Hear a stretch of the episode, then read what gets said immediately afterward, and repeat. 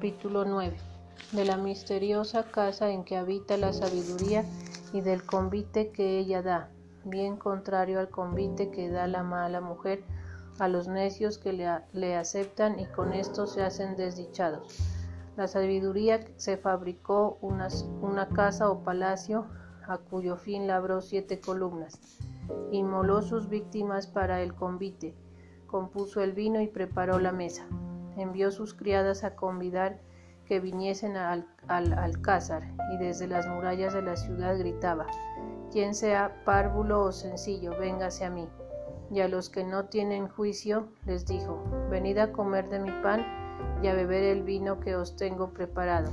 Dejad las niñerías y vivid y caminad por las sendas de la prudencia. El que instruye al mofador o impío se acarrea ignominia y el que corrige al desalmado se adquiere infamia. No quieras redarguir, redarguir al mofador para que no te aborrezca. Corrige al sabio y te amará. Da al sabio ocasión de aprender y crecerá en sabiduría. Enseña al justo y se apresurará a aprender. El principio de la sabiduría es el temor del Señor, y la ciencia de los santos es la verdadera prudencia porque por mí se multiplicarán tus días y se te añadirán años de vida. Si fueres sabio, para tu provecho lo serás, mas si eres un mofador, tú solo pagarás la pena.